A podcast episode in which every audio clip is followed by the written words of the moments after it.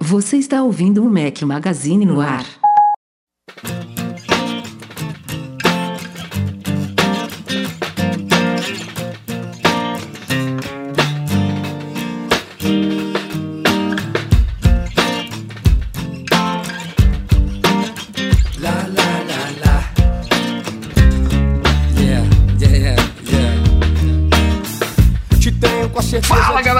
Magazine, bem-vindos ao podcast 445 ao som de J Quest, Eduardo Marques. Bom dia, boa tarde, boa noite, boa madrugada a todos vocês. Fala aqui Rafael Fishman. Sim, estou com um companheiro Edu, beleza? Sempre, né? Sempre, porque esse podcast aqui não é um monólogo, então não dá para fazer, não dá para ser loop matinal aqui, aqui é Mac Magazine no ar.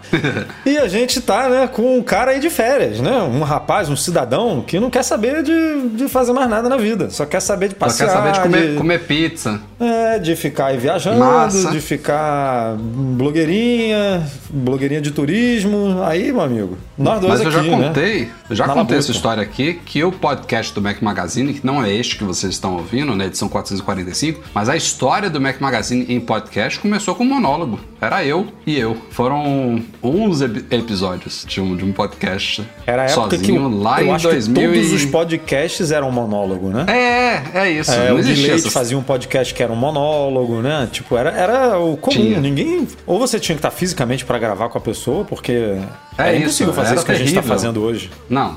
Com, com vídeo, vídeo veio muito tempo depois. Vídeo é uma coisa recente. Mas até um áudio.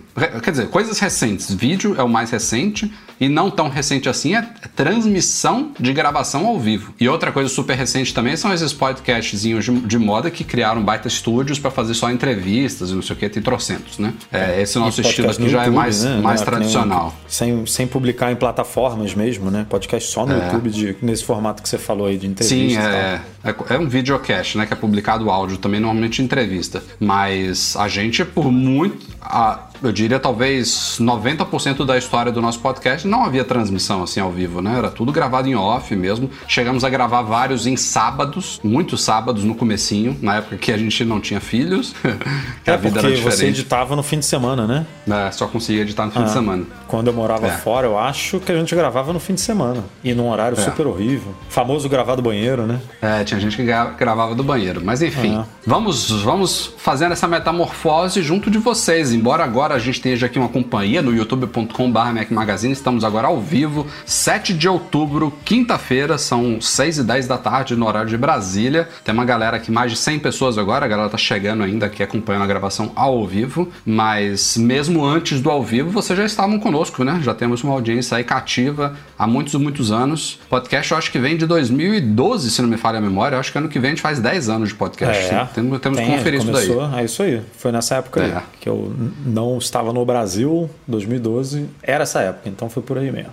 E outra coisa que não existia também há um tempo atrás era a nossa dedicação ao canal do YouTube. Não só no podcast, podcast é um dos conteúdos né, que a gente tem semanalmente no YouTube. Quinta-noite sai a gravação do podcast, mas tenho há muito tempo já a meta de publicar no mínimo dois a três vídeos por semana. E nesta eu vim com três vídeos aí da semana passada para cá. Fizemos uma avaliação da Soundcore Motion Boom, que é uma caixa de som da Anker. É, muitos de vocês devem ter produtos da Anker. Se não tiverem produtos da Anker, já ouviram falar na Anker. É uma marca com excelente bobear, tem custo-benefício. um produto e nem sabe que é da Anker, né? Tipo, É. tipo as marcas, é, submarcas dela, né? Tipo a Eufy. Ela tem algumas submarcas. Essa é os de produtos fazer. de áudio da Anker ficam todos sobre a marca Soundcore, inclusive a Motion Boom é uma delas. E os produtos de automação residencial, de é, robôs aspiradores, coisas de saúde, eles usam uma marca chamada Eufy, E-U-F-Y. E esses produtos de eletrônicos mesmo, de base, de recarga, de cabos, de não sei o que, de capinha, de carregador, são normalmente identificados como Anker, mesmo que é a marca mãe. Mas enfim, saiu esse esse vídeo sobre o Soundcore Motion Boom que eu comparei um pouco com o HomePod HomePod, mas não é um concorrente direto do HomePod, embora seja uma caixa de som, né? Mas é uma caixa de som portátil com bateria de 10.000 mAh, com uma baita potência. Falei também desta cadeira que eu estou sentado agora aqui, ó, a Regeneration Desk Chair da Knoll, vendida pela Fully que é a mesma empresa responsável por esta mesa que está aqui na minha frente. Para quem não conferiu esses vídeos, produtos muito top. Então agora tô com meu setup novo pronto aqui, uma mesa, uma standing desk bacana e uma cadeira hiper confortável, que é a de Regeneration. É... Vale a pena conferir esses dois vídeos. E hoje saiu o terceiro da semana, que foi a gente explorando uma novidade do WatchOS 8 para Apple Watches SE, Series 6 e em breve Series 7. A gente já já vai falar de Series 7, entre em pré-venda amanhã. É... Infelizmente é um recurso só para essas gerações, mas é um recurso muito bacana de acessibilidade, o chamado, o chamado Assistive Touch, que já existia no iPhone, né? Aquela famosa bolinha que a galera se acostumou a usar desde a época dos iPhones com o botão Touch ID falho, né? Os, os botões emperravam, deixavam de funcionar. Uma galera começou a usar o Assistive Touch e usa até hoje com iPhone com Face ID. Mas claro que a implementação do Assistive Touch no Apple Watch foi bem diferente e o foco, tal como o original pensado para o iPhone, é totalmente em acessibilidade em pessoas que não conseguem usar o Apple Watch de uma forma tão precisa, que tem dificuldade de apertar os botões, de, de às vezes uma pessoa que só tem um braço, por exemplo, a Apple implementou uma série de recursos fantásticos é, no WatchOS 8 como eu falei, infelizmente, só SE, Series 6 e Series 7. É isso que eu não entendi, um vídeo cara. Lá. Por que, que ficou resumido só? Não me parece ser um problema de processamento, porque... É, processamento lá, eu não diria. Esses sensores estão presentes em todos os modelos, obviamente, o é. giroscópio, é. o acelerômetro e tal e tudo. A menos que o sensor tenha ficado um pouco mais preciso nas gerações é, porque, recentes, assim, porque sim. é um movimento, ele é todo feito nisso aqui. Você faz esse movimento aqui de pinça, ele detecta uma ação, se você fecha a mão, ele detecta outra. Então é uma, é uma Mas sensibilidade. É um estilo de movimento, cara, que o relógio, ele sabe, por exemplo, quando você está é, fazendo uma caminhada, quando você está agora, quando você está fazendo uma é, pedalando, ele sugere, né, o exercício automaticamente ali. Você está caminhando, você está correndo, não é, você está pedalando. Tipo, Pode é, ter eu... sido me parece Mais um desses casos ah. marqueteiros da Apple, não é forçando a barra. Eu estou levantando só uma pequena hipótese um, aí de. Um Series 3, tudo bem. Um Series 2, tudo bem. Mas um Series 4, por exemplo, que já tem um baita de um chip é. e essas. Enfim, é, me parece também. Ainda, ainda mais um negócio de acessibilidade, né? Aí você, lança uma novidade. todo mundo, né? Uma baita novidade de acessibilidade, mas é acessível só para quem tem um dos últimos. É. é. infelizmente teve esse porém aí, mas o recurso é muito legal. Confiram o vídeo, ficou super bacana. Ficou e aproveitando a oportunidade especial, aqui. Né? Participação especial. Minha digníssima esposa me ajudou, porque o meu Apple Watch é o Series 5, não tem. Tá vendo? você falou do 4, é o 5 também não tem. Contenção de gastos aqui, ó. Series 5 também. Mas esse ano você troca, é. né? Esse ano você vai. Acho que eu vou trocar. Vai pular. Acho que vou. É, mas a, a, esposa tem um, um SE, e aliás tem um vídeo também sobre isso, sobre quando, eu, quando ela fez o unboxing do Apple Watch SE. E aproveitando aqui antes da gente ir para a pauta, saiu também dois artigos especiais, além de, de toda a produção que a gente tem feito e toda a equipe. Mas Eduardo Marques fez um review de um produto é, da eu. Anker. Da Ilf. É. Aí, eu falei Aí. deles, ó. Robô aspirador Robovac 11S, Eduardo Marques. Como é que tá o Lúcio? Tá bem. Tá super bem cuidado. Ele é, ganha carinho todo dia aqui das minhas filhas. Cara, é impressionante. Eu não tinha te contado isso, não, né? Antes de escrever não. Não, tinha. Eu, eu ri eu muito quando eu tava revisando o artigo. Não. Cara, elas chegam em casa, aí elas vão jantar aqui, e o Lúcio, o Lúcio pra quem não leu ainda o review, o Lúcio é o apelido aqui do, do robozinho aspirador. Ele virou o pet aqui de casa. É, o que é bom, né? Porque elas estavam querendo um cachorrinho, então tiramos o foco do cachorro e botamos o foco no aspirador. E, cara, elas ficam malucas. Elas chegam aqui, jantam, chegam da escola, tomam um banho, jantam e falam: pai, posso ligar o Lúcio? Posso ligar o Lúcio? E eu Segredo aqui, ó, porque elas não sabem ainda, eu não contei para elas que dá para controlar o Lúcio manualmente pelo, pelo controle remoto. Senão eu não ia ter vida aqui, meu amigo. Não ia ter paz. Ia ser todo dia querer brincar de controle remoto, sabe?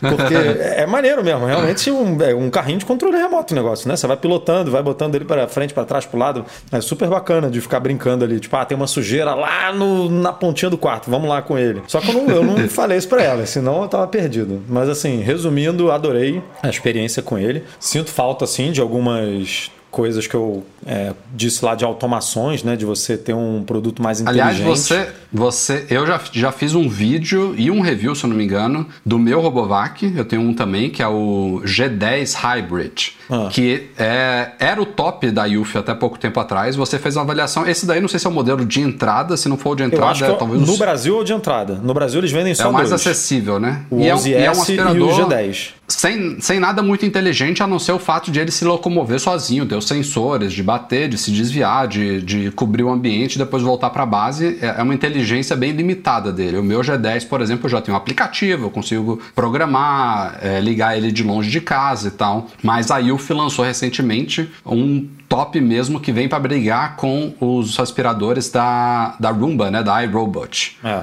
Aqueles mais Que caros que fazem mapeamento. né? É, Mapeamento, esse novo é. faz mapeamento de todo o apartamento, você sobe lá o mapinha e tal, então você pode mandar, ele tá lá na sala, você manda, ah, não, vai lá no quarto, aí ele vai até o quarto e começa a limpar lá no quarto, sabe? E provavelmente a gente vai fazer uma avaliação dessa pegando os extremos aí, né? Porque tudo vem com um custo, né? Ou você gasta pouquinho para ter o básico ali que vai te atender até certo limite, ou você investe em algo É, mais esse, esse completão. 11S ele é o preço de um aspirador bom, mas de mão, assim, se você comprar um aspirador bom de mão, desses é, bem potentes e tal, você vai pagar o mesmo preço, em torno de 1.600, 1.700 reais.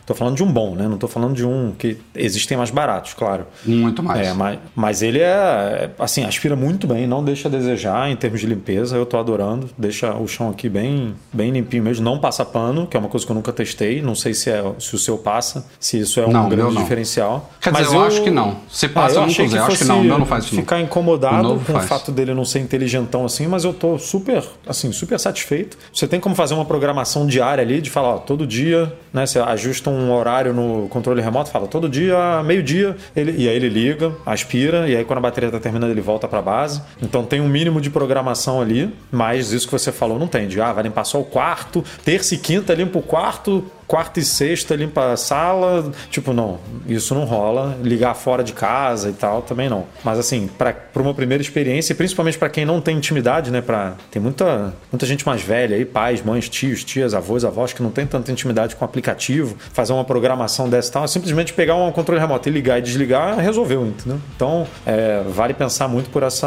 ótica. Boa. Saiu hoje também, tudo quinta-feira, um artigo especial escrito pelo nosso patrão Ouro, a- a- a- autor convidado. Derson Lopes escreveu um artigo intitulado iPad Pro de 11 ou de 12,9 12,9 polegadas. Qual escolher? O Derson teve a oportunidade aí de. Ele comprou um de 11 e aí teve a oportunidade pela empresa de pegar e trabalhar também com o de. Vou arredondar aqui para 13, de 13 polegadas. E aí conseguiu comparar legal os dois iPads Pro e ele cita todos os pontos positivos de um e de outro. Obrigado, Derson, não só pelo apoio mensal aqui ao nosso trabalho, mas também por ter escrito esse artigo bacana. E aliás, falando em escrever artigos, Eduardo Marques, hoje também, quinta-feira. é, Cara, eu gravei esse vídeo do Assistive Touch hoje. Editei e publiquei hoje. Teve tudo hoje. Um dia que é interminável. Ainda tem um bom bom dia movimentado. uma, uma boa, bom podcast aí pela frente, mas abrimos hoje duas vagas de estágio remunerado no Mac Magazine. Procurem lá o artigo, tem um formulário do Google Forms para quem quiser se candidatar aí. Vai ficar no ar pouco tempo, porque já tem muitas, muitos cadastros lá, senão é, é muito difícil para a gente fazer seleção. Mas eu acredito que pelo menos até sábado fica no ar aí, aberto para inscrições.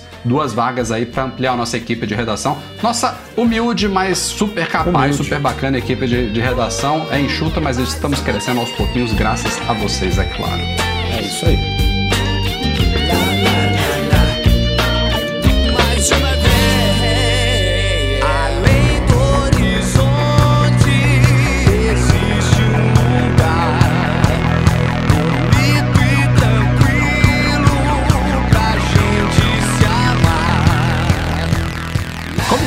Agora há pouco de Apple Watch Series 7 confirmada amanhã, provavelmente quando você estiver ouvindo, se você não estiver aqui ao vivo no YouTube, quando você estiver ouvindo esse podcast, já foi iniciada a pré-venda do Apple Watch Series 7 em mais de 50 países. E é claro que o Brasil não está entre eles. 50 países, cara. 50. Eu não sei. Tem, tem a burocracia brasileira, os produtos têm que passar pela Anatel, a Anatel tá, tá rápida. Aliás, a gente sempre colocou muito a culpa na Anatel, mas muitas vezes era a Apple que demorava para mandar pra É. homologação. Hoje em dia a coisa tá, tá bem rapidinha, mas assim, É o que a gente não rápido. vê acontecendo, eu acho que o que nunca aconteceu foi a Apple mandar protótipos para a Anatel. Avaliar, como ela faz com a FCC nos Estados Unidos. Porque quando a Apple anuncia um produto numa keynote dessa, vamos supor que MacBook Pro seja lançado na semana que vem. Esse produto já está na FCC, já, já foi avaliado lá, homologado pela FCC, pela Anatel americana, e tudo isso de forma confidencial, porque eu não sei se é uma coisa que a Mas Anatel então, faz. é isso. Por, por isso que a gente não tá em primeira leva de nada. Nunca. Eu não sei se ela faz isso, né? Porque ela não manda antes pra Anatel. Porque ela, É. ela poderia, Que né? Poderia mandar. é, mas a gente nunca. A gente nunca, pelo menos eu não lembro da gente ter anunciado, porque o Mac Magazine fica sempre ligado aí nas homologações da Anatel. A gente nunca falou de um produto é, que não tenha sido. que esteja ali na primeira leva, sabe? A gente sempre fala depois que o produto já foi apresentado e já começou a vender em algum país. Não, não, mínimo- não, no não necessariamente já começou a vender, mas já foi anunciado, pelo menos. Parece que, tipo, ah, depois que anuncia, eles mandam, sabe? Pra É, depois que anuncia, homologação. pode, a transportadora pode botar a mão nesse, nesse produto aí para levar para a Anatel. É, do Basicamente isso, né? É. Para não ser surpresa. Agora, É, eu, é- eu, acho que tem muito a ver Eu- com isso, cara. Eu acho que a gente já discutiu isso aqui outras vezes. Eu acho que a Apple, hum, eu não sei se é uma coisa que depende da Apple, se depende da Anatel, do governo brasileiro, mas poderia haver algum tipo de acordo de pré-homologação, digamos assim, de uma, uma certificação antecipada de produtos eletrônicos de grandes empresas como a Apple, que já foram homologados pela FCC. Pô, dificilmente um produto homologado pela FCC não vai ser homologado pela Anatel, sabe? Os, os parâmetros e requisitos são muito parecidos, se não idênticos entre elas. Então, pô, se a FCC já homologou, beleza, que passe pela Anatel, mas passa depois por formalidade, sabe? Já tá liberado, não precisa esperar a Anatel dar o aval dela para o negócio ser liberado no Brasil. Isso eu acho que agilizaria muito o processo, não só de produtos Apple, mas de, de- de produtos eletrônicos, de telecomunicação como um todo, né? É, eu tô falando FCC, mas poderia também envolver a agência europeia, não sei qual que é que, que cuida, qual é o nome do órgão aqui da, da União Europeia que cuida disso, mas dá no mesmo também. É, são, são órgãos que, que trabalham de formas muito parecidas e podem compartilhar esse tipo de, de trabalho, né? Enfim. Mas é isso. Começa amanhã, então, que sexta-feira, 8 de outubro, em mais de 50 países, a pré-venda do Apple Watch Series 7. E é claro, Portugal, pelo menos a União Europeia está dentro. E teremos. Os produtos vão chegar ao mercado uma semana depois, dia 15 de outubro. E nessa sexta-feira que chegarem, eu vou botar as mãos dele aqui, de Portugal, para trazer vídeos de unboxing e hands-on para vocês. É isso, e quem que tiver, quem tiver com, com vontade de comprar um, né? Quem tá aí na expectativa, é bom fazer isso na pré-venda, porque aparentemente, né, Rafa, que é o que a gente tá vendo aí, que Hum. os estoques vão estar super limitados. Até por isso que atrasou, né? A- que a, ele não foi Mas na verdade junto atrasou e veio antes do que eu esperaria. Veio. Ah, Eu acho a achava que não ia ser lá a data, né? novembro. Eu acho que ela Não. estava pronta ainda para data. Ela por isso que ela não informou nada, não disse nada. É, liberou, inclusive, pouquíssimas informações do Watch, né? Tanto no evento quanto depois do evento. Até hoje a gente não Até sabe. Até É, agora tem detalhes que não, foram revelados. mas ainda. As informações, as informações são de que a produção começou há poucas semanas, a produção em massa. Então, assim, e eles ainda estão inventando de lançar em mais de 50 países ao mesmo tempo. Então, tudo indica que aquela coisa de ah, a Apple iniciou a pré-venda e a gente faz um artigo horas depois, ah, já pulou o prazo de entrega para novembro, para dezembro. Isso provavelmente vai ser bem rápido, ao menos em alguns modelos mais populares da linha Series 7, mesmo não sendo uma geração que tenha tantas novidades assim, porque não é. O salto neste ano não é significativo, mas a demanda Apple é demanda Apple. Isso Não, tem sempre aquela galera que acontecer. tá no Series 2, no Series 3, no Series 4, que É. aí você tá pulando duas, três gerações, faz mais sentido. Aquela Exato. história, né? Então, é, mas se você tiver de olho, se você estiver interessado, é bom correr. Bom, a pré-venda do Apple Watch Series 7 está confirmada oficialmente para começar amanhã, mas tem uma pré-venda que não está confirmada ainda, mas que a gente está confirmando para vocês. A assinatura Mac- Mac Magazine. Mac Magazine. Temos muitos, muitos anos aí de, de acertos é, e, a- e as nossas fontes aí são quentes, então podem anotar aí, pré-venda dos iPhones 13, toda a linha na verdade, no Brasil vai começar no dia 15 de outubro, então no dia que o Apple Watch Series 7 chega ao mercado, a pré-venda dos iPhones começa no Brasil e eles vão chegar ao mercado, como sempre, uma semana depois, na sexta-feira seguinte, dia 22 de outubro. Aliás, Eduardo Marques, desde que a gente publicou a nossa matéria, alguns dias depois, se eu não me engano, o Tech Tudo também Tech fez uma matéria. falou com base em, fo- em fontes também, não foi oficial. né? É, foi a fontes, Apple, porque- fontes do Tech Tudo confirmando as mesmas datas, então não tem muito como, como errar por aí. E desta vez a gente já tem os preços, né? Isso aí não foi furo do Mac É, Magazine, é foi a própria Apple que furou todo mundo Que a gente no lançamento. daria também se a Apple não tivesse dado. Porque É, no se ano a Apple não passado tivesse dado, a gente já teria no dado ano pra passado, vocês. é, no ano passado a gente cravou também os preços antes, então funciona. Aqui a coisa funciona. Então, para quem tá ansioso aí para comprar um dos novos iPhones no Brasil, fica ligado. Sexta-feira da semana que vem começa a pré-venda. Provavelmente algum alguns dias antes disso deve ter a confirmação aí de que deve começar provavelmente na no meio da semana que vem, né? Eles eu acho que eles devem já atualizar lá o site É, confirmando a essa Apple data. na última vez participou da pré-venda, né? Normalmente ela deixava Ah, é a pré-venda bem- só para as parceiras, Nem né? lembrava só para as operadoras e para as revendas autorizadas, mas no ano passado ela também vendeu. Então você escolha aí quem tiver interessado né, em comprar aqui no Brasil. É, escolha sua loja favorita aí, a loja que você tá mais fidelizado e mande ver. E anteontem, dia 5 de outubro, completaram-se 10 anos. Uma década que Steve Jobs nos deixou. Uma década que eu estava escrevendo um artigo, fazendo um plantão noturno no Mac Magazine com minhas mãos trêmulas, dando essa notícia fatídica, triste. É, e obviamente, sendo 10 anos, aliás, todos os anos nessa data, muita gente lembra dele, além de, de outros momentos durante o ano, mas claro, uma década é marcante. Então houve uma série de homenagens feitas para ele, inclusive por nós do Mac Magazine. A Apple colocou durante todo o dia 5, to- durante toda a terça-feira, é, imagens e um vídeo muito bacana. A gente publicou no nosso IGTV, inclusive legendado em português. Esse vídeo tá no YouTube da Apple também, é, com o título Celebrando Steve, que é um vídeo com não só com imagens dele, mas narrado por ele também. Um vídeo muito bem montado é, e colocou também uma carta escrita pela família Jobs aí, relembrando também um pouco da história dele. Na véspera, no dia 4, o Johnny Ive, Sir Johnny Ive, ex-chefão de design da Apple, escreveu um editorial para o Wall Street Journal também, falando um pouco sobre esse décimo aniversário da morte do Jobs. O Johnny Ive não só era o chefão da Apple durante todo a segunda a segunda história do Jobs na Apple, né, de- desde o retorno dele no final da década de 90, o, o Ive acompanhou ele até os últimos dias dele, como era um dos amigos mais próximos, como o próprio Ive expli- explica e conta nesse, É, nesse eu acho que aí. o Ive, ele, ele, ele já estava na Apple, né? Quando o Steve Jobs voltou em Já, 1900 não foi ele que trouxe, e- não. É, não foi ele que trouxe, né? Eles se conheceram na volta do Jobs. Aí que você vê que é a vida mesmo, né? Um casamento perfeito que o cara não foi contratado pelo Jobs, não é que Uhum. eles, sei lá, tava na Next junto do Jobs e aí o Jobs levou. Não, foi, tipo, chegou lá, deve ter demitido um monte de Sim. gente quando ele entrou, né? Porque a Apple tava muito mal das pernas e precisava de um levante e não demitiu o Ive. é, manteve ele lá como. Inclusive, acho que ele se tornou o chefe do, da equipe de design logo no começo. O Jobs rapidinho já viu ali que, que ia dar certo. E aí surgiu essa amizade aí que ficou pra história, né? Incrível. Como, como a vida escreve algumas coisas assim. E claro que o próprio Tim Cook também fez uma homenagem no Twitter e escreveu uma carta interna lá, mas que ele sabia que ia vazar, também refletindo um pouco sobre as- os 10 anos da morte. E a gente fez um artigo também super bacana, contando três histórias curiosas sobre o Jobs. Aliás, desde que ele faleceu, é, a gente já fez trocentos artigos contando várias histórias dessas, mas n- Não é coincidentemente, é incrivelmente, eu diria. Dez anos depois ainda surgiram três histórias que me parecem ser novas, né? Pessoas guardaram pra contar agora, ou então se, se já tinham contado antes, pouca gente conhecia, mas vale a pena conferir lá. O título do artigo é exatamente esse: Confe- Confira três histórias curiosas sobre o Steve Jobs. Quem escreveu foi o Bruno. Foram três jornalistas e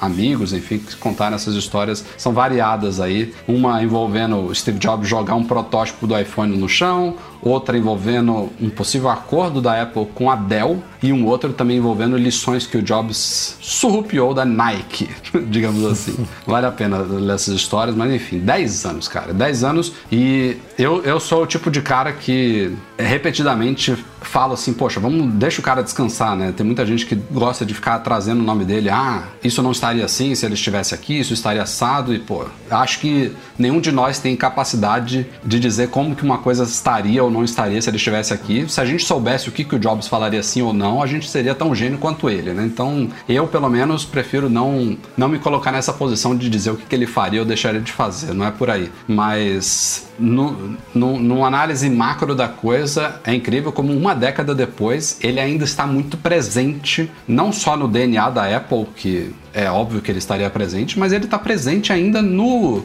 no, no- na áurea da tecnologia, no mundo da tecnologia, a influência dele ainda permeia muito esse mundo, né? Ele, ele é muito ainda comentado. é, tem, tem, tem gente que fala que alguns dos projetos que estão saindo hoje da Apple, por exemplo, tiveram ainda algum certo tipo de envolvimento dele, provavelmente alguma coisa que foi discutido enquanto ele ainda estava entre a gente, mas que era tipo muito ainda é, longe do que era possível de se realizar naquela época e só agora que a tecnologia está permitindo. Então, é, eu não sei se, se isso ainda, ainda vai ser verdade daqui a mais de 10 anos, mas é incrível o quanto, que ele marcou, né? A sociedade, a É, os tecnologia. produtos que ele ajudou a colocar no mundo ainda são determinantes, né, cara? O iPhone é o smartphone mais vendido no mundo e ainda é, é, não só o smartphone mais vendido do mundo, mas é- ele ainda é, ele é reconhecido como um dos produtos de maior sucesso no mundo, independentemente de tecnologia ou não, né? De, de ser de, tec- de um produto tecnológico ou Sim. não. É, os Macs são super celebrados, os iPads estão super bem. Então, assim, o, o mundo ainda usa. Não é que, ah, ele, ele serviu. Os produtos que ele lançou serviram de base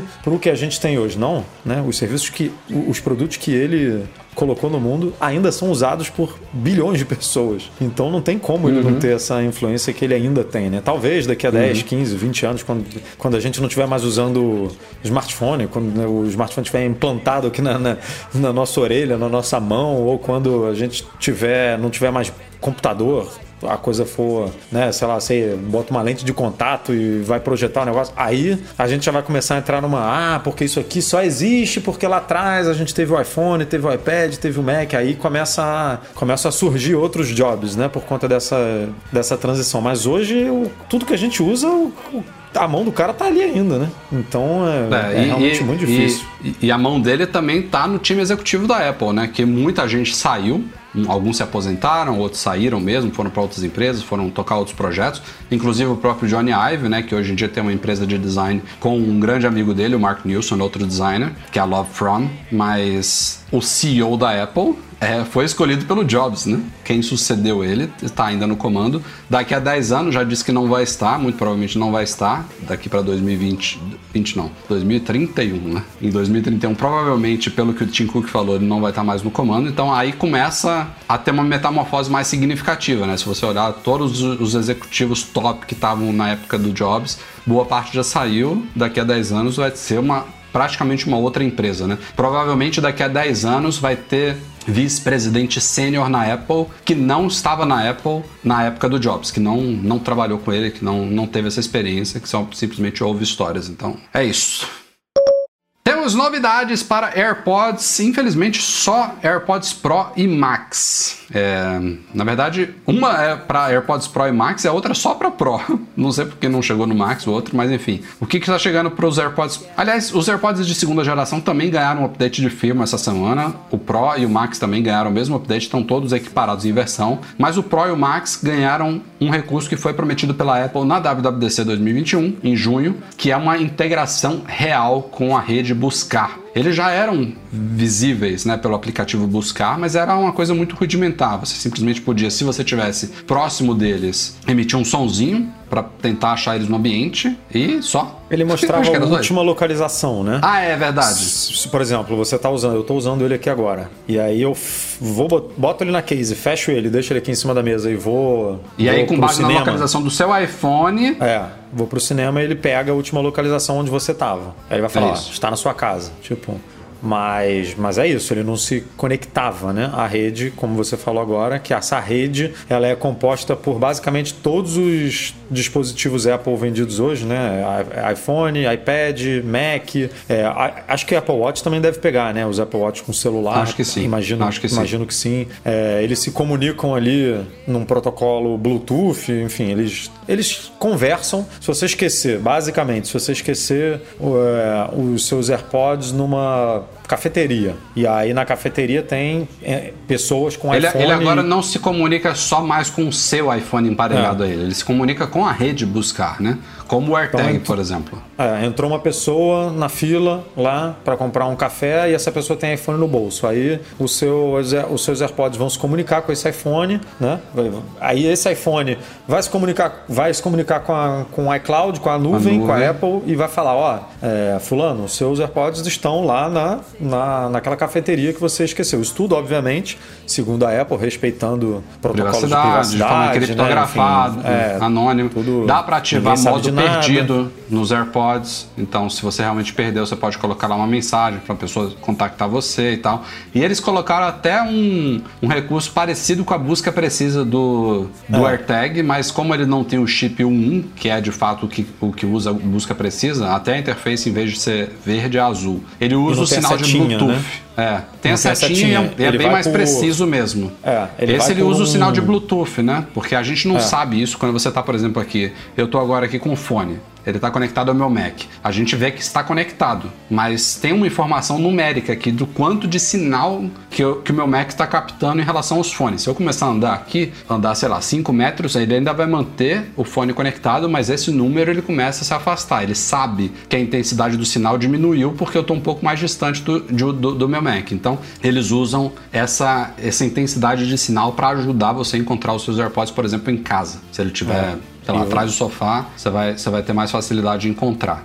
E você ainda pode botar para receber notificação, né? Se você esquecer Também. ele. Se você levantar da cafeteria, no exemplo da cafeteria, você levanta da cafeteria, tá indo embora, você recebe uma notificação, ó, seus AirPods ficaram para trás. Aí você, opa, volta lá e pega. Isso. Então bem é pensado. bem, bem legal mesmo. E a outra novidade que é exclusiva dos AirPods Pro, não sei porquê, é o recurso chamado Conversation Boost, que a Apple traduziu para amplificação na conversa, se não me engano. Ah. Que é um recurso de acessibilidade. Você entra lá na área de acessibilidade do iPhone com seus AirPods Pro atualizados, entra na área de, se eu não me engano, acomodações de fone de ouvido e tal. Tem todos, tem vários recursos lá para você amplificar certos sons, é, dar um boost em graves, dar um boost em médios, é, fazer ajuste de lado direito esquerdo. Tem várias coisas que já existiam lá de acessibilidade para qualquer fone, não só AirPods. Mas nos AirPods Pro agora tem um, um tchuk-tchuk lá que você, ativa.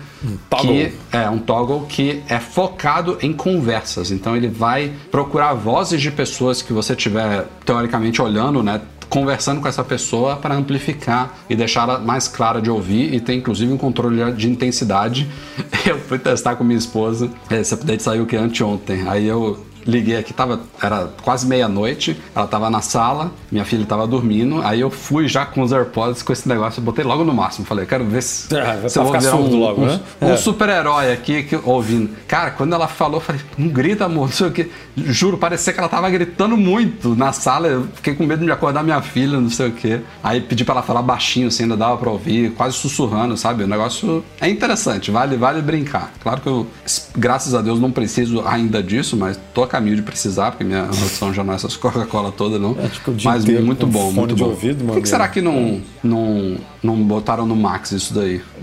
Boa pergunta, cara. Não sei. Talvez porque as pessoas não vão ficar conversando com outras usando Max, né? Se Com os AirPods Pro você pode. É mais discreto, né? Uma coisa mais. É, mais não sei se estranho. os microfones deles são. Aí eu não vejo. Acho que a tecnologia é, é O do Max é capaz de captar da mesma forma, né? É, eu ia falar que o dos Pro, por ter Não, a perninha, não, pode ser mais é. direcional e tal, mas Não, acho que isso não faz diferença. Não, não- Não. Questão de É. estratégia de produto mesmo, deve ser. Tipo, E eu acho que era- eram essas as novidades prometidas para AirPods, né? Não tá faltando nada do que foi anunciado, se eu não me engano. É, já tem o áudio espacial com Apple TV, que isso já tem desde o É. começo, né? Porque foi do tvOS, que aliás eu acho incrível. Outro dia eu assisti. Não aqui- testei ainda, cara, na Apple Cara, TV, você acredita? Pô, você tá doido. Não Eu testei na ver- Apple TV ainda. Comecei a ver Fundação, porque é um tema que muito me agrada. É, porra, é, é, é muito doido, cara. E aí Nossa, eu vejo de de noite. testar isso eu na vejo Apple de TV. noite com as crianças já dormindo, a esposa já no quarto dormindo. Aí eu falei, vou botar os fones, porque é melhor ainda, né? Eu fico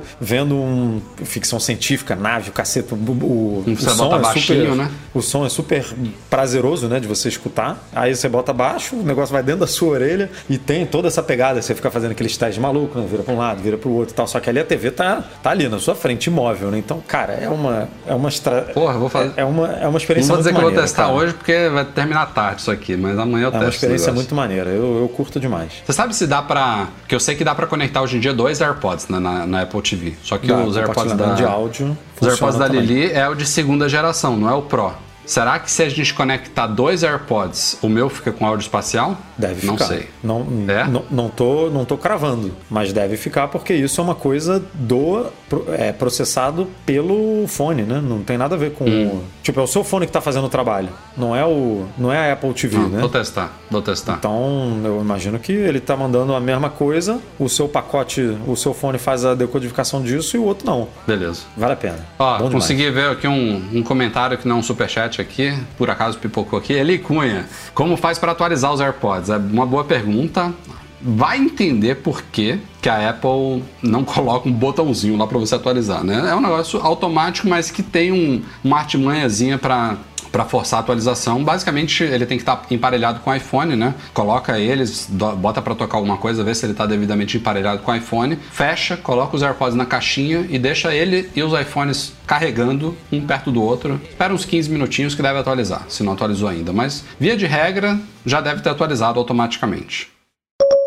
Falando em atualizações de WWDC, a taxa de adoção do iOS 15 está bem mais lenta este ano do que a do iOS 14, né? Comparando a mesma época desde o lançamento, né? Tantas semanas após o lançamento, tá indo bem mais devagar e há alguns motivos para isso, né? Primeiro, eu diria a falta de novidades muito relevantes no iOS 15, que para mim, é, depois que você atualiza e você conhece algumas delas, você vai mudar de ideia, especialmente, eu diria uma, para mim, mudou minha vida aqui, Live Text. E claro, é uma coisa que não está disponível para todos os iPhones, mas isso daí para mim, por si só, já valeu a atualização, fora outras coisas que eu curti do iOS 15. Mas de fato não é aquele update assim que você olha, puta, tá cheio de coisa super diferente que vai atrair uma galera. Ponto 2, talvez mais importante do que o ponto 1. Um. A Apple, a partir deste ano, pela primeira vez, ela não está forçando a atualização para o iOS 15, inclusive ela vai manter updates do iOS 14 em paralelo. Então, até o momento, tem muita gente que nem sabe que saiu o iOS 15. Quem não,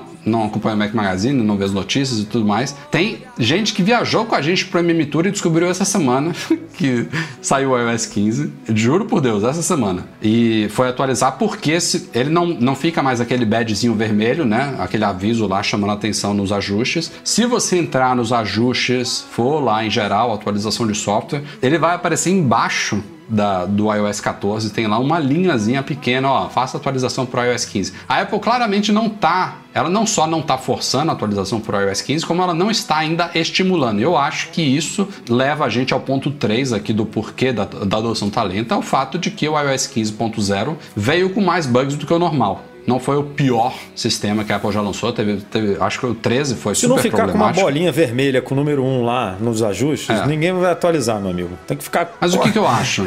Ele, ele tá cheio de probleminhas. A gente fez vários posts aí de bugs, alguns mais significativos, outros menos. Já saiu o 15.0.1, que corrige, por exemplo, o desbloqueio de iPhones 13 com o Apple Watch, que tava me tirando do sério aqui, não tava funcionando quando a gente tá de máscara. Corrigiu uma outra coisinha, mas ainda tem muita coisa para corrigir. Então, eu acho que a Apple está esperando chegar no 15.1, talvez até no 15.2, que provavelmente vai vir com trocentos mil emojis novos, que normalmente vem na versão ponto .2. Quando chegar nesse estágio, que o sistema estiver mais redondinho, que tiver outras novidades como emojis, né, que a gente sabe que tem uma galera que atualiza só por causa de emojis, aí ela vai começar a promover mais legal, sabe? Vai começar a destacar mais, botar alguns bannerzinhos lá, botar uma notificação, atualiza e tal, para acelerar isso daí. Provavelmente ela não tá com pressa dessa vez para acelerar essa adoção, porque, pô, se tem problema, vamos resolver isso primeiro, né? É, mas assim, eu não consigo. Sei lá, tô puxando aqui no histórico, o iOS 14 também foi super conturbado, né? O lançamento também. Teve aquela história do iPad OS vir depois, já no 14.1. E pró- os próprios iPhones, eu acho, no ano passado, tiveram uns que já vieram com o 15. o 14.01 instalado e tal, ou, ou o próprio 14.1, não sei. Porque o lançamento do ano passado foi é, cortado, né? Primeiro chegou o 12 e o 12 Pro, Foi. depois o 12 mini e o 12 Pro Max. Então, tem tempo que eu não vejo uma é um lançamento de sistema grande, óbvio, a gente está falando aqui de versões grandes, né? OS 13, 14, 15. É, assim, tranquilo, relax. Sempre tem problema. O que eu acho que realmente pegou esse ano foi isso que você falou, de dela não forçar, porque até no macOS no- é, ela ela faz você querer atualizar, né? Porque ela mete o faz o bota o ícone do preferência do sistema ali com um, com aquela bolinha vermelha. Aí você entra na atualização do software, aparece lá, atualize para o Big o Big Sur, né? No caso agora o Monterey e tal. É, ela ela te empurra a atualização. No iOS, no, ela, no, no iPad, no iPhone, ela fica também te forçando. E agora, foi o que você falou, teve gente que acompanha o mundo Apple que não tem a bolinha vermelha ali, não tá enchendo o saco. não tá nem aí, entendeu? Não, nem sabe. Então, eu não sei se ela vai mudar isso, porque parece que foi pensado nessa atitude justamente por conta dessa, dessa liberação, continua, da continuação de liberação de atualizações de segurança para sistemas antigos. Hoje, quem quiser ficar no iOS 14 vai continuar recebendo é, atualizações, as mesmas atualizações de segurança que o iOS 15 ganha, sem precisar ir para o 15. Então, é, ela está dando opção mesmo. Por quê? É, eu não sei. Talvez porque tenha muitos clientes que reclamem de ah, meu iPhone fica mais lento, né? Tipo.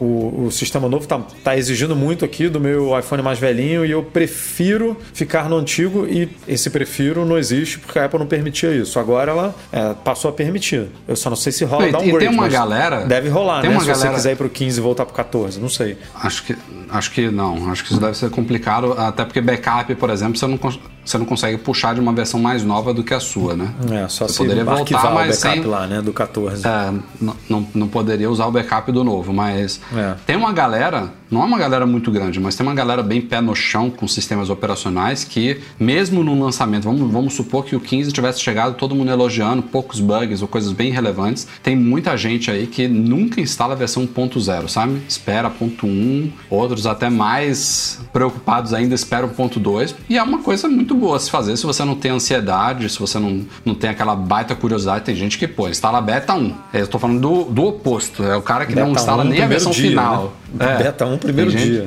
Exato. Tem gente que é agoniado desse jeito, mas tem gente que, pô, tô bem aqui, em time que ganha, não, em time que tá ganhando não se mexe, então vou esperar o negócio ficar realmente redondinho. Tem gente que só vai, só prete- tá sabendo de tudo do iOS 15, quer instalar, mas prefere deixar lá para novembro, dezembro, quando saíram os primeiros updates aí, para realmente vir sem problema nenhum. É uma, uma estratégia boa para quem tem, tem essa paciência, né?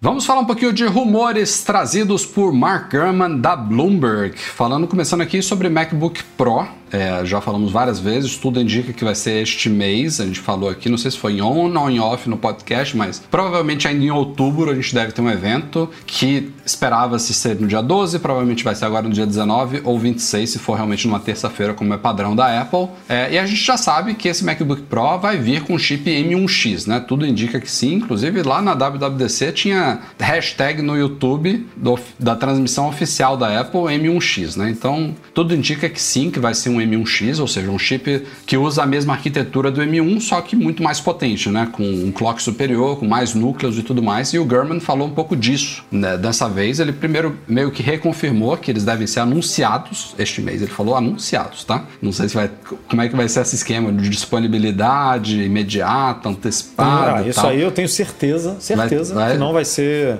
é, né? disponível hoje e não vai ser disponível na sexta-feira. Tenho certeza. Vai ser tipo, ó, daqui a 15 dias ou né, duas semaninhas, três semaninhas. Vai ser para depois em, em quantidades limitadas, porque a gente vem noticiando no, no Mac Magazine, a gente já fez pelo menos que eu me lembre uns três artigos falando de problemas de produção de tela mini LED. É, não, não tem nada a ver com chip, escassez de chip, que também pode ser que atrapalhe um pouco, mas é problema na tela mini LED, que seria também uma das novidades desses dois modelos. Então, Sim.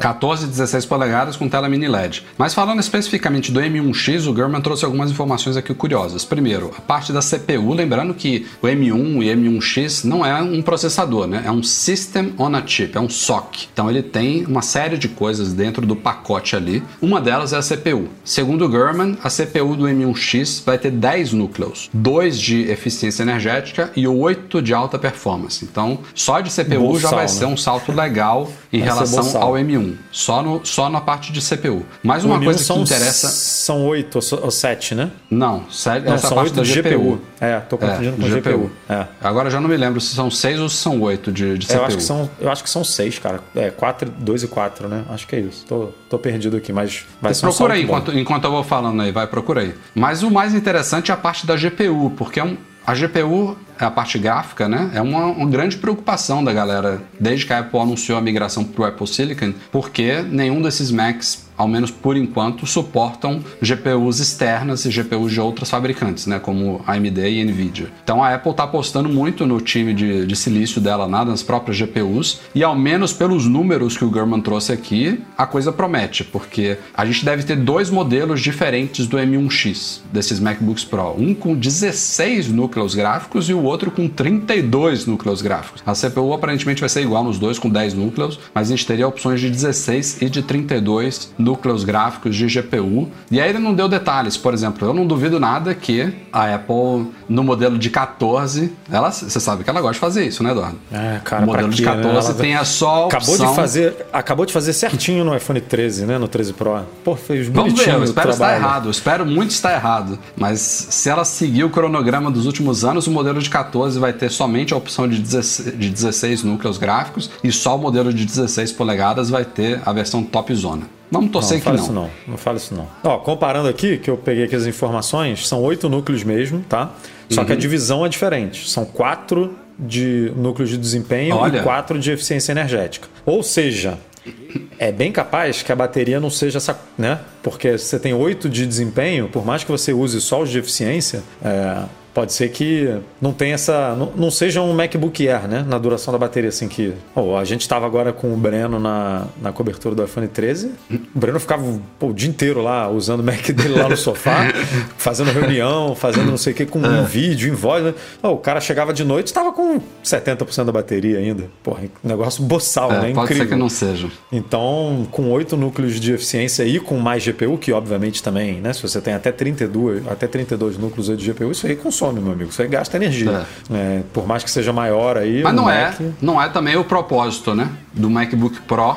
Não, se você não. precisa, porra, a, a menos que a pessoa pegue um MacBook Pro desse com 32 núcleos de GPU, com 8 núcleos de eficiência de CPU e tal, e fique navegando no Safari. Aí ele vai É, durar. mas ela, ele vai, ela vai lá. dar essa opção. Aparentemente vai ter uma opção de Respondendo modo pouca energia, né? Não, ele, ele, ele faz isso de forma inteligente, né? Se você tiver lá com o mail aberto respondendo e-mail, ele não tem por que ativar os núcleos de alta performance. Vai durar pra caramba. Sim, ele, o, Agora, o núcleo sim, mas ele, o que a gente comentou, eu acho, inclusive no é, que pipocou de rumores, é você ter um togglezinho lá, uma opção, que aí ele faz um monte de coisa. Ele diminui o brilho, diminui não sei o que, faz não sei o que, tipo, ele vai. Sim, é que nem né? o modo pouca energia, modo pouca bateria do iPhone mesmo. Ele Sim, reduz sim, ali um monte de coisa e limita, mesmo assim, ah, eu vou abrir o Pixelmator Pro aqui no modo. Ele não vai usar o. Vai, vai ficar uma carroça, mas ele vai usar os núcleos de, de baixa eficiência lá, de alta eficiência, para poder manter a bateria, entendeu? Você não tá. É que nem a troca automática que a gente usa aqui, né?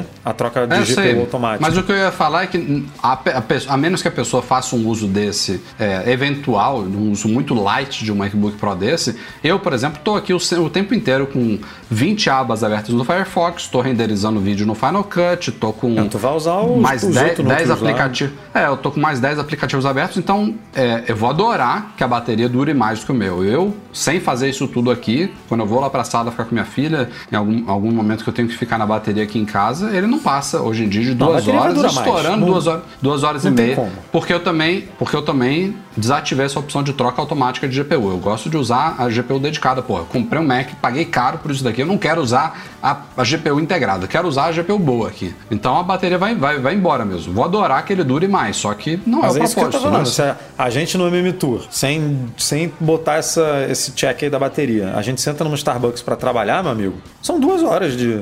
Uma hora e cinquenta de bateria. É, É, mas sem quando- editar vídeo, não tô botando esse cenário. É um cenário ainda assim que precisa de alta eficiência porque você tem 10 aplicativos abertos, tá usando o Firefox, o Chrome, não sei É, o mas eu tô falando aqui do cenário da minha casa. Eu posso, eu tô na sala ali usando na bateria, mas eu posso a qualquer momento ligar numa tomada. Se a gente tá indo numa Starbucks, que eu preciso que a bateria dure, pô, também não custa nada eu ativar. No nosso caso atual, é, é a troca para GPU integrada. Futuramente fica pode ruim. ser esse modo de. Fica ruim mesmo.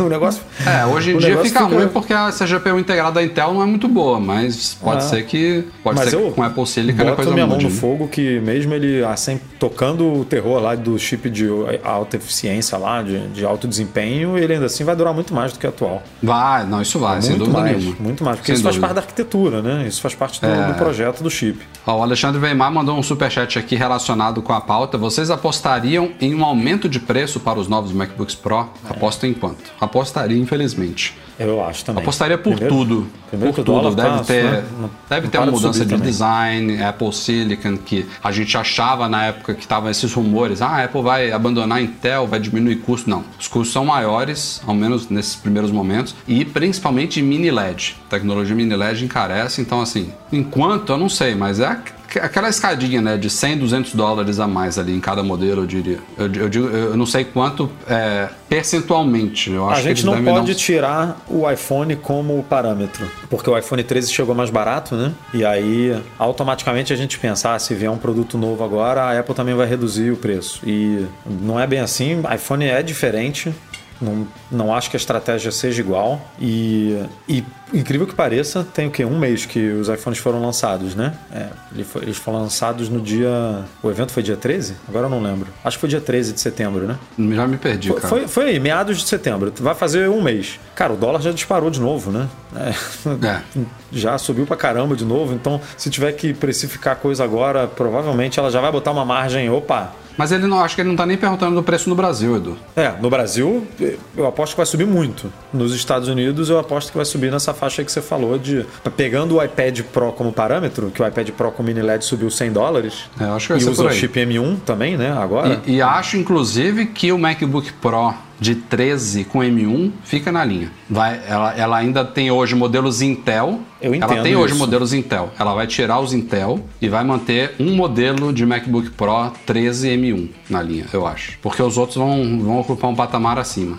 Eu, eu preferia que ela mantivesse só o MacBook Air com M1, oferecesse um MacBook Pro de 14 e de 16 exatamente iguais em, em duas versões: É, CPU de 8 e de 16 e- de GPU e CPU de 8 e GPU de 32, entendeu? Para os dois modelos, você escolhe lá. E óbvio, A CPU é de opções 10, na verdade, tá? Hã? CPU de é, 10. CPU de 10, desculpa. É, 8 que eu tava falando era do, do, do MacBook Air. Mas com duas op- uma opção só de CPU, que foi o que o Gurman falou, e com duas opções de, de GPU e você podendo escolher entre 14 e 16 e, óbvio, escolher a quantidade de armazenamento, a quantidade de memória, né? C8, 16, 32, todas essas opções. E aí você já monta, né? Com, com esses com esse esqueminha, você já consegue montar um. Ah, eu quero mais básico, com 8 GB de memória, é, 10 de CPU e 16 de GPU. Beleza. Não quer o M1X? Vai pro MacBook Air, que é muito parecido com o MacBook Pro é, M1 que a gente tem hoje, né? Muito parecido mesmo. É. Ainda mais se o MacBook Pro perdeu a Touch Bar, que é o que a gente está falando aí, né? Que deve acontecer. Então vai aproximar ainda É, mais. o- isso, isso, não, e- isso seria esquisito, né? Ela manter o MacBook Pro de 13 com touch bar É. mais barato e os outros não, Não. ter, né? E, e pensa, você vai tirar touch bar do MacBook. É, Se ela tirasse, se ela virasse e falasse assim, não, vou tirar, vou deixar o touch bar, o, o MacBook Pro de 13 igualzinho, o, com o teclado igual, né? Só com o Touch ID ali no cantinho. Pô, ele vai ficar mais parecido ainda com o MacBook Air, né? É, com não o faz Air, né? sentido. Vai ficar igual. É. O mesmo chip, mesmo, mesma, te, mesma Ganha- tela. só uma ventoinha lá dentro. né? Pô, uma não ventoinha. faz sentido. É. Vamos ver, vamos ver. E passando de rumor para outro, de Mark Gurman para Ming Chi Kuo, e outros também, tem outras, outros veículos aí falando disso. É, e agora o foco é em iPads. A gente falou agora há pouco aqui o quanto que o iPad Air é um dispositivo com excelente custo-benefício. E tinha um rumor esquisito é, dos últimos tempos aí que falava de iPad Air ganhando tela OLED no ano que vem. E esse rumor praticamente foi derrubado nas últimas semanas, inclusive pelo Kuo, mas não só por ele, dizendo que não, que esse plano aí que estava aparentemente em desenvolvimento entre a Apple e a Samsung, que é uma das principais fornecedoras de telas para a Apple, elas meio que abortaram esse projeto de um iPad Air com tela OLED em 2022. E isso puxa o próximo rumor aí, que fala-se sobre os iPads Pro ganhando tela OLED, não só OLED, mas OLED LTPO, né? Ou seja, igual ao dos iPhones 13 Pro e 13 Pro Max, porque o iPad Pro desde 2017 ele tem ProMotion, né? Então não dá para a Apple retroceder nesse sentido e não colocar mais no iPad Pro uma tela com taxa variável de até 120 Hz. Então, quando o iPad Pro ganhar uma tela OLED, vai ser LTPO, vai ser com taxa de atualização variável. E aliás, uma coisa curiosa que, que eu descobri nessa, nessa época dos rumores aí é que as telas dos iPhones elas têm mais variações de frequência do que a dos iPads Pro. Tipo, a, a dos iPads Pro, se eu não me engano, elas trabalham em cinco frequências. Tem lá a a 60, que é padrão, vai a 120, não sei se tem uma de 30, de 24 e, sei lá, uma intermediária de 40, alguma coisa assim, não me lembro agora de qual todas. Dos iPhones, não. Não só eles vão bem menos, chega a mínimo de 10 Hz, que os iPads Pro não vão tão baixo assim como 10 10 Hz, mas eles têm mais variações, acho que umas 8, sei lá, até o 120. É, e aí, essa tela futura do iPad Pro também ganharia essas mesmas vantagens, além de também ser mais brilhante, mais durável, ter uma tecnologia XPTO aí e tal, que, que vai melhorar as telas todas. Mas faz todo sentido, né? O iPad Ó. Pro. Mas isso tá se falando só para 2023 ou 2024. Olha só o, o cronograma da coisa. O iPad Pro passar para OLED só em 2023 ou 24. Ou seja, não faria É, realmente sentido nenhum o iPad Air. cronograma muito antecipado, né, cara? Pô, mas tá muito Então, negoci- longe isso, cara. Mas é, mas Beleza, é assim, que- eles estão ne- negociando contrato com Não, a não tô Samsung para produção de um negócio em 2023 ou 2024. É. Não, eu não tô, eu não tô surpreso por isso não. Eles têm que funcionar realmente com um cronograma antecipado, mas esse cronograma ele deveria estar acontecendo em 2019, né, pro iPad Pro passar pro OLED do ano que vem, né, um pouquinho depois dos iPhones. Agora, pô, imagina, o iPhone agora ganhou uma tela OLED LTPO, a é gente tá falando de iPad cara. Pro só em 2023 ou 4. Eu não É tô entendendo, tempo. porque ela acabou de lançar um mini LED em um só, né? Só no de, no de 12,9. E aí a tendência é que ano que vem o, o de 11 O também menor ganhe. ganha também. É. E os Macs também, aparentemente, vão começar, pelo menos, a linha portátil. Isso do mini LED até que acaba fazendo um pouco de sentido o OLED não vir tão cedo, né? A gente mesmo comentou isso naquela época. Falou, pô, a Apple vai colocar mini LED no iPad Pro este ano e no ano que vem já vai para OLED? Não faz sentido, né? Vai, esse É. negócio vai ficar no mínimo dois, três anos aí, no mínimo. É o que, o que pareceu é justamente isso. A Apple falou assim: eu queria, o meu desejo é botar esse OLED aqui, que tem esses benefícios todos que você comentou aí, né? De é, melhor consumo de energia, brilho e tal, que não aparentemente, pela descrição do que a gente colocou no artigo, não é o mesmo OLED que a gente tem hoje. São, é um OLED superior ao que, ao que existe hoje. Tanto que o custo Sim, de sim. produção da- da- dessa tecnologia estava muito alto é, e tal, e a Apple está empurrando para frente tudo mais. Então me parece que a Apple virou e falou: cara, esse OLED aqui ainda está muito distante, como você falou, 2024.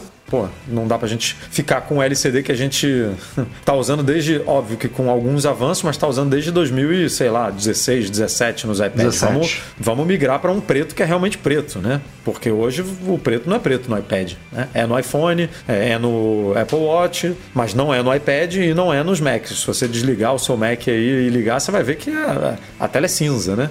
Por conta da, da retroiluminação. Então faz muito sentido ela migrar para um mini LED que é mais muito mais próximo ali do, do OLED nesse sentido, né? Fidelidade de cores e tudo mais. A gente tem televisão hoje apostando em mini LED também, em tecnologia mini LED por conta do burn-in e tudo mais. Então, é, enquanto esse OLED não chega, É uma, é uma tecnologia combina. intermediária sem, a- combina. a, sem, a- sem o custo proibitivo do OLED. E, a se- mesma sem- tecnologia intermediária tá com dificuldade aí, porque só tá em uma tela do iPad, aí tá com dificuldade de produção para os MacBooks Pro novos, ou seja, não é uma coisa que vai se espalhar. Ah, em seis meses, oito meses a Apple vai, bum, botar todos os produtos dela com mini LED. Não, vai demorar. Hum. Não sei se vai ter mini LED, não sei se vai ter iMac de mini LED com tela de 24 e de 30 e poucas polegadas. Não sei se, mini LED, se a Apple vai conseguir botar o mini LED do jeito que ela quer numa tela tão grande assim, né? Então, é, o- a, Não, a que vai, tecnologia Não tem transacional tem, mas tem televisão OLED também e a Apple não consegue, é. não conseguiu bo- Não, o botar tamanho OLED no é problema. iPad até hoje, né?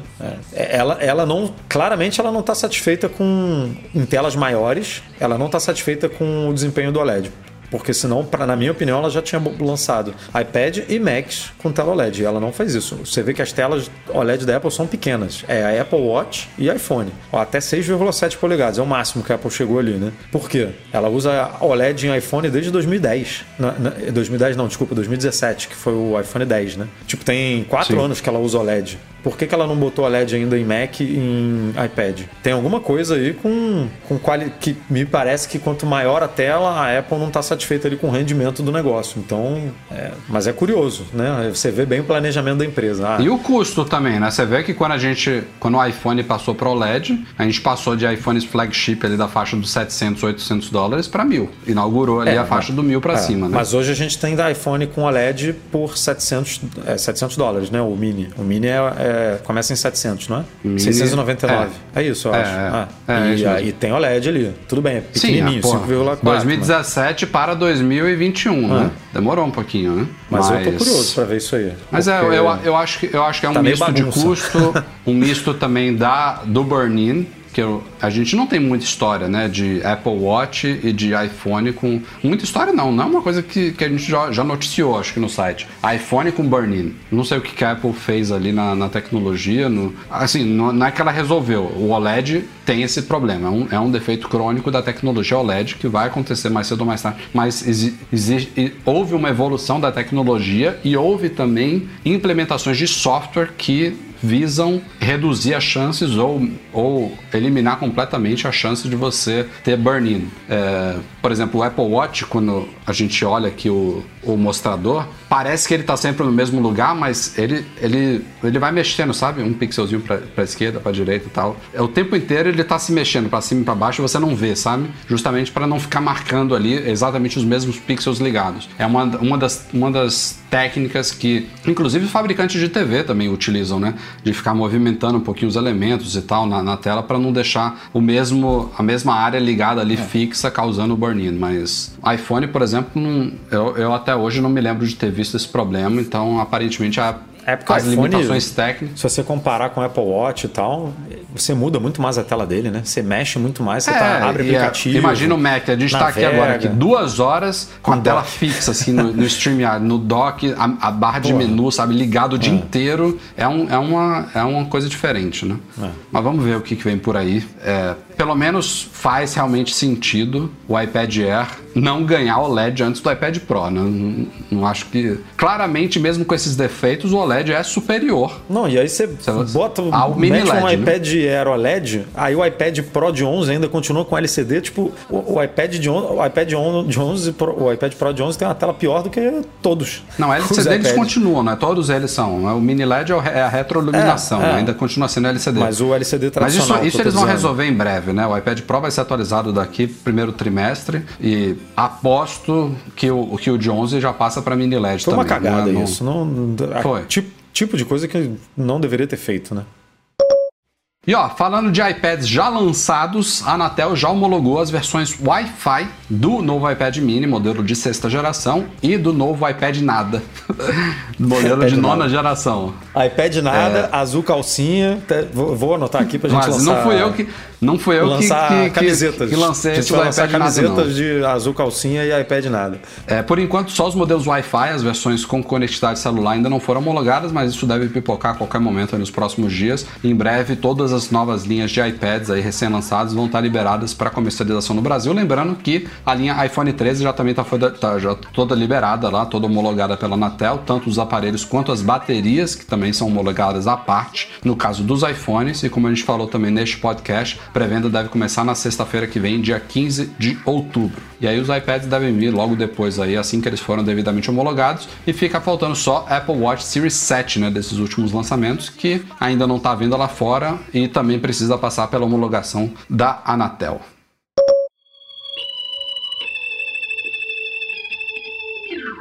Hoje eu preciso te encontrar. E é isso aí, pessoal. Este foi o Mac Magazine no ar 445. Muito obrigado a todos pela companhia. Eduardo Marques, nos vemos na semana que vem com mais um. Nos vemos na semana que vem com mais um. E eu quero dar uma dica rápida aqui pra galera que tá na expectativa aí da pré-venda do iPhone, é, novos Macs e tudo. É, eu vi um comentário aqui em cima de um falando que ah, se o preço vier muito caro dos novos Macs, eu vou ter que comprar um M1. Se você estiver interessado em comprar produtos Apple em oferta, a gente tem uma página macmagazine.com.br barra ofertas é, que você tem várias formas de acompanhar ah, os, ah, os produtos Apple com descontos que pintam aí nas, na- nessas lojas todas aí parceiras da Apple. Então você pode acompanhar pelo Facebook, pelo Telegram, pelo Twitter. A gente manda até algumas é, pro próprio Instagram, no nosso site, as mais relevantes a gente bota. Hoje a gente divulgou, por exemplo, um MacBook Air M1 que estava com 40% de desconto. Então, se você quer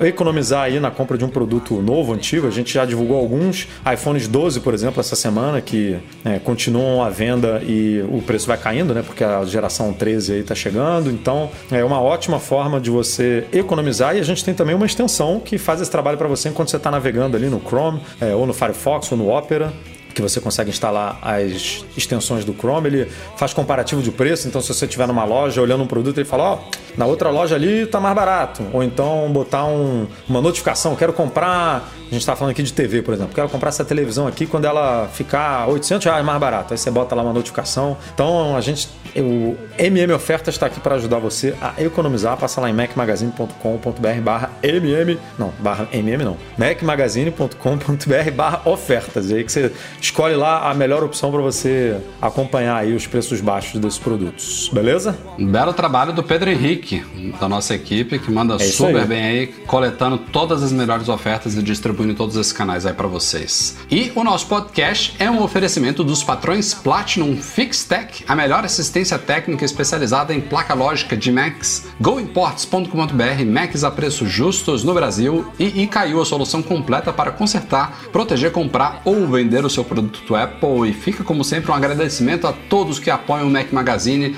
no Patreon ou no Catarse, nossos queridos patrões ouro aqui, vou citar alguns deles, mas também o agradecimento fica também a todos os outros que apoiam a gente nessas duas plataformas, mas fica aqui nominalmente ao Alan Ribeiro Leitão, Alexandre Patrício, Arnaldo Dias, Arthur Duran, Bruno Bezerra, Carlos Balbo, Cristiano Melo Gamba, Daniel de Paula, Derson Lopes, Enio Feitosa, Fábio Gonçalves, Fernando Feg, Gustavo Assis Rocha, Henrique Félix, Henrique Veloso, Luciano Flair, Nelson Barbosa Tavares, Pedro Cobatini, Rafael Mantovani, Ricardo Custer, Sérgio Bergamini, Thiago Demiciano, Wendel Alves e Wendel Bellarmino. Valeu, galera! Eduardo Garcia, desculpe pelas más notícias sobre o seu mouse, mas a gente se vê em breve. Obrigado pela edição, pela audiência de todos. Um abraço, câmbio desligue. Tchau, tchau.